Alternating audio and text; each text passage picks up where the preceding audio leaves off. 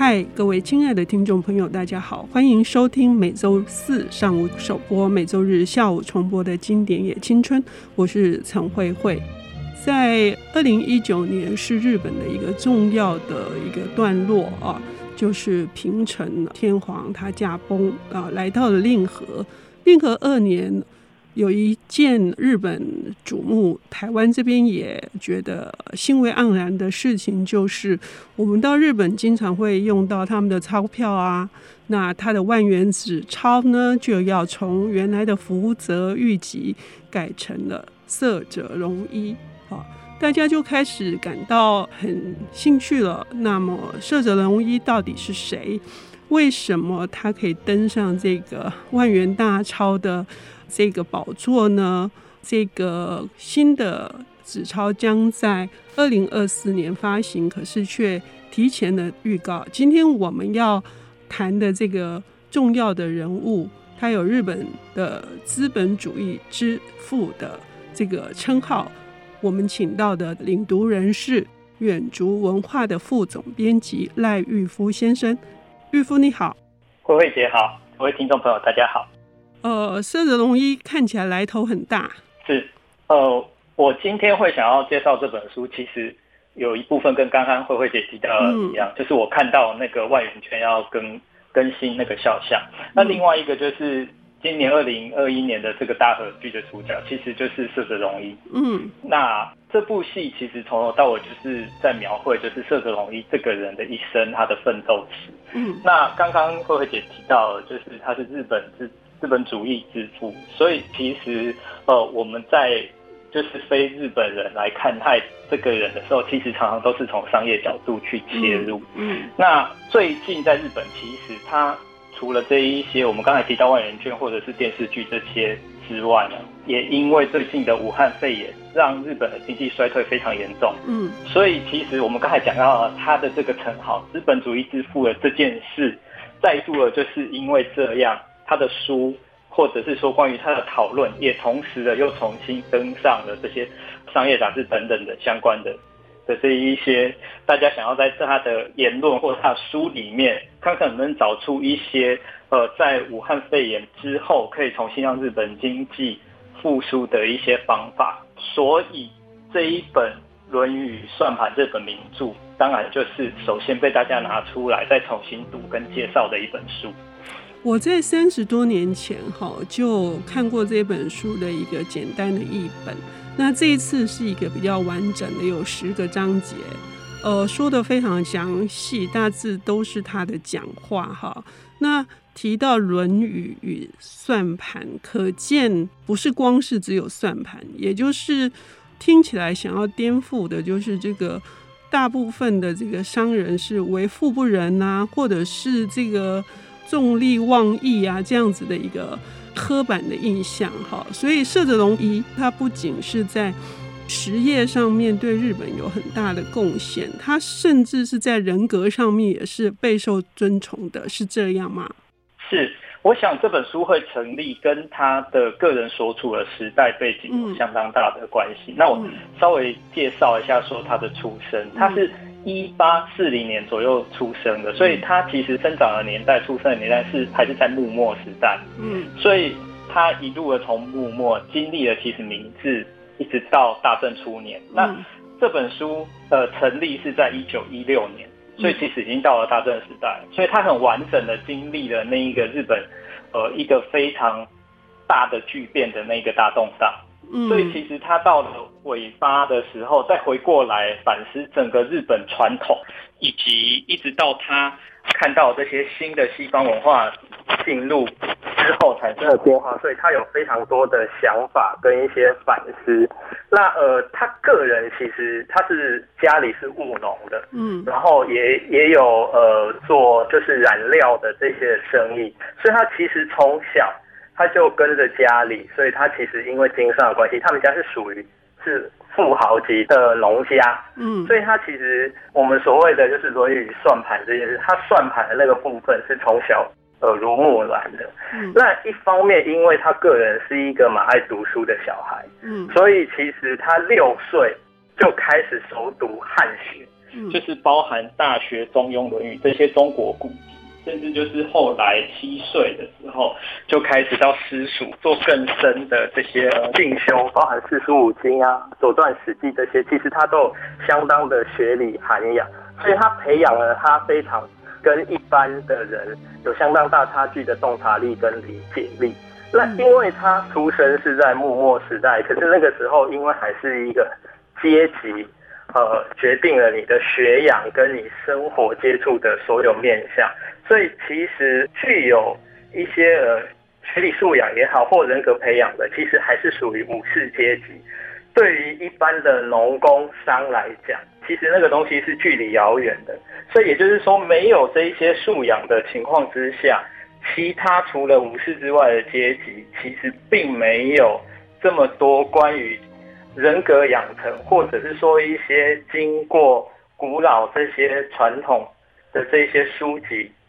带给他们，包含知识等等或看待事物的角度，他们是完全缺乏的，而是从自己个人的生活经验之中和买卖生意之中去学得他自己的生存技巧，所以就会很。两极的，就是保有呃人格素养跟知识的阶层，和一般的人重利信用的这件事情，其实是很明显的泾渭分明。那因为他经历了这个时代明治的维新之后，他觉得日本要强大，他这两件事其实要非常平衡的发展，所以他才去写了这本书。是，所以在那个呃日本想要跻身列强，然后要。脱亚入欧这样子的一个学习的过程当中，可以看得到这个色泽荣一他想的不是只有他个人，想的还是国家跟社会，所以他在鼓吹这些观念的时候，似乎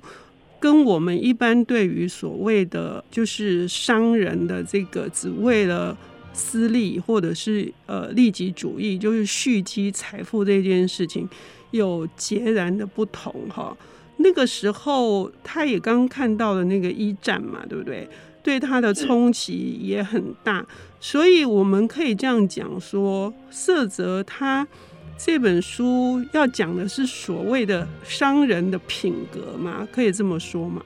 呃，我觉得很大的一部分是他想要打破我们刚才说的那个两边泾渭分明的那件事情。嗯所以他觉得商人的养成应该你要有原先武士他们拥有的那一些仁义品格的知识，嗯嗯、那你原先的这一些你所有的关于盈利的这些计较、这些本质的这些事情也要做好。所以他这本书其实从头到尾有一个很重要的概念，就是平衡。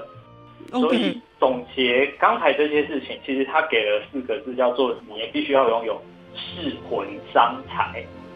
哦哦，好，那我们从另外一个角度来看，是他原来是在大正省当官的，他其实也可以一路平步青云哦，就是坐在高位上面，但是他却弃政从商哦，这个选择也是在当时也是跌破大家的眼镜哦，非常的不解哦，为什么他甘愿让自己好像？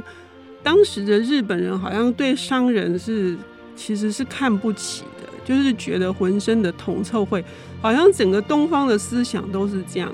可是涩泽荣一似乎觉得我们好像误会了，呃，儒家的思想，就是《论语》并不是是说呃你应该安于贫贱，而不要去获职，就是不要去呃赚钱，赚钱的目的到底是什么？他这里面这本书里面有非常多深刻的这个描写，也是你刚刚玉夫说的是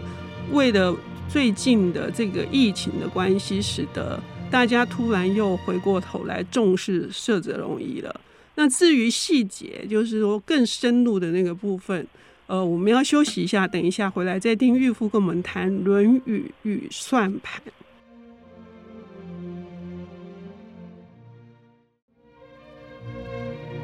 欢迎回到经典也青春，我是陈慧慧。我们今天邀请到的领读人是远足文化的副总编辑赖玉夫，他为我们带来的是在幕末时代，呃，就是明治维新经历过，以至于到日俄战争，甚至到了这个一战的这一位涩泽龙一，他很厉害哈，他有创办了包括 JR，大家去日本一定要坐的这个日本铁道，还有日本第一劝业银行，甚至他也成立了六百多个公益团体。这个是不是就跟那个玉夫在上半段节目跟我们提到的，就是算盘这一件事情、从商这件事情，跟传统的这个仁义道德的这些思想，就是《论语》这个部分要取得平衡。那么他的这些言说里面，哪些重点想要跟我们分享呢？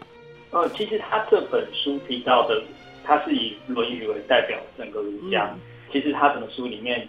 引用了非常多儒家学者的用语，他只是用《论语》当做一个代表。嗯，那他会有这样的感慨，其实呃，就是刚好他所处的年代，刚好也是西方的很多现代思想传入的时代。嗯，但是人都会有那个喜新厌旧的那个心情，所以他看看待欧美传来的新学说的时候，其实有很多人就会把东方的。譬如说日本本地的，又或者是从中国传来这一些学说，丢到一旁而去，嗯，然后只专注这个新学说。但是就他的角度，他觉得这些新的学说有很多其实跟东洋的传统其实是类同，只是换了一个新的说法。但在这中间，大家有点刻意矫枉过正的去旧迎新，所以呃。在关注在自己的生活周边的时候，其实还有事业上，都会展现出同样的那个对于传统和仁义的排拒性。那呃，我们刚才有提到，就是说，呃，武士道其实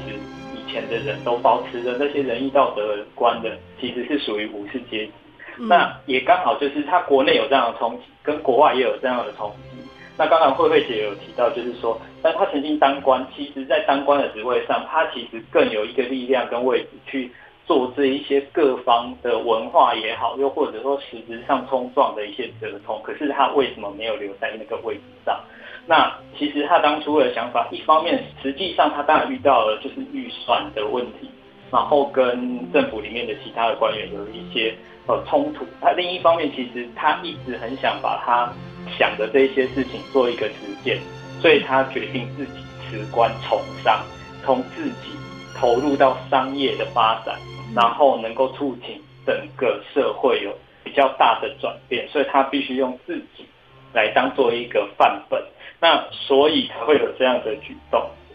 也就是说，有钱不是罪恶，而是看你把钱用在哪里，你的目的是什么，你的动机是什么。所以千万不要认为说，呃，这个所有的这个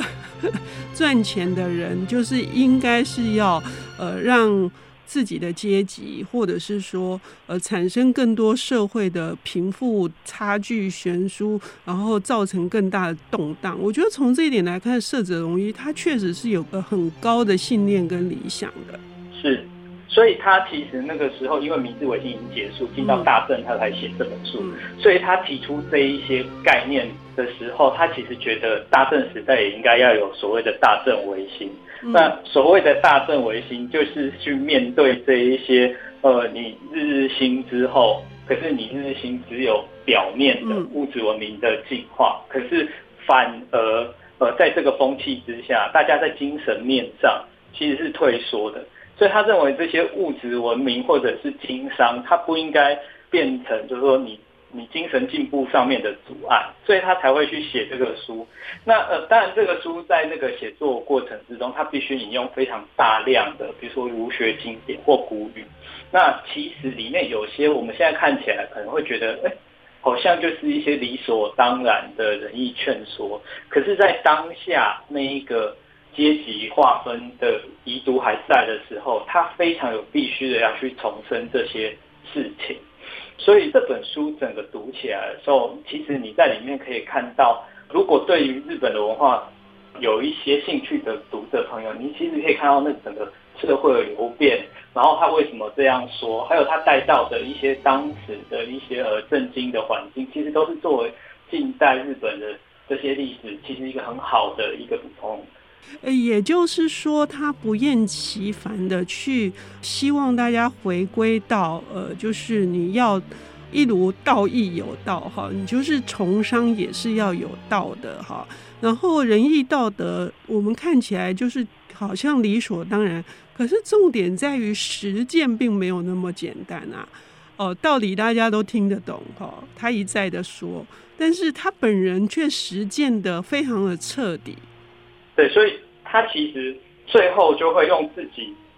就是我们刚才有提到，就是说他经过这么多的，比如说创办公司也好，或者促成某些企业的成立。刚才我们虽然有提到，包含就是 JR 电车这个公司，其实它也跟学校的建立有关系，比如说一桥大学等等，所以它的影响是。很扩及整个日本社会，包含金融、交通、通勤，或甚这些实业，甚至是说精神面的，像学校这件事。其实他透过他自己投入的这些事业，其实也在告诉大家说，我们如果有这样的思想，你耕耘的其实不是只有手上营生的这一个行业，其实你可以做的事情非常多。这样的想法可以落实跟体现在各个方方面面，包含你的生活。嗯，我最感动的是在说，他觉得从商这件事情，一旦呃手边有了钱，要用在哪里？不是用在自己个人的福利，而是要用在社会的福利，要用在这个国家的进步上面哦。所以他推崇孔子，他还说了这个看似失败的成功，哈，就是。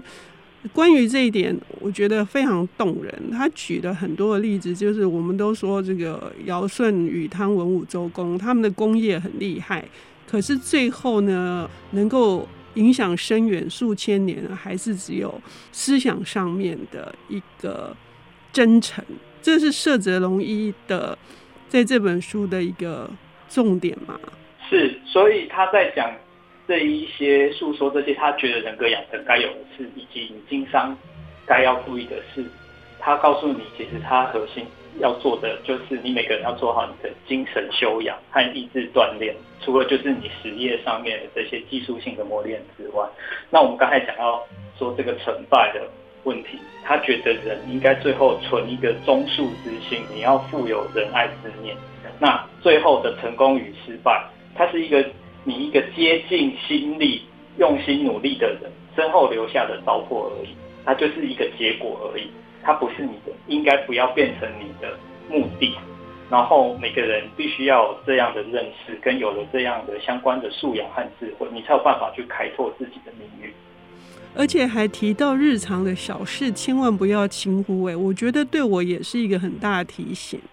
是。譬如说，呃，其实它里面有很多事情，我觉得还蛮有趣的。嗯，譬如说，他会说叫你要立一个本子，接下来你每天要立下如枝叶般的小志向，然后培养一些习惯。那这就是最近比较流行的那本书《原子习惯》，可能要告诉你的事情。对，所以它其实里面有非常多的，虽然你看起来是一百多年前写下的东西，可是对应到现在的社会，你会觉得，哎，其实换个说法，放在现代的这个时代。的状态里面其实也可以用，所以其实某个程度我可以理解为什么在武汉肺炎之后，日本经济稍微停滞往后的情况之下，这个容易会重新的变成大家研究的对象。是非常感谢玉夫带来这本，呃，我自己认为，呃，好像重温了我们也很久就把它抛在脑后的，呃，这些看似平凡的日常应该要做的一些，呃。锻炼，就像玉夫说的，这个习惯呢，会使得我们产生强大的意志。我们要跟社子龙一学的事情还不少，应该说我们要跟孔子老先生学的事情还不少。好，谢谢玉夫今天带来这本《论语与算盘》，谢谢，谢谢大家。本节目由 IC 之音与瑞木读墨电子书联合制播。经典也青春，与您分享跨越时空的智慧想念。